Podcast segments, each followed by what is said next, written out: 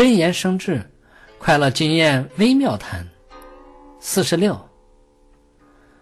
比如那些有智慧、有才能、有德行的人，从外表上看起来和大家没有什么不同，表面上很谦虚、很平凡，但是他们却蕴藏着与众不同的智慧和胸怀。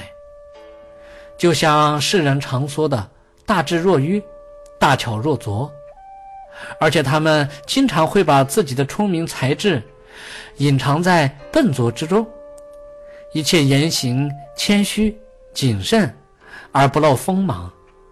表面行为上宁可随顺一般普通人，而不会做出自命清高的行为，并且经常采取以退为进的方式来处事。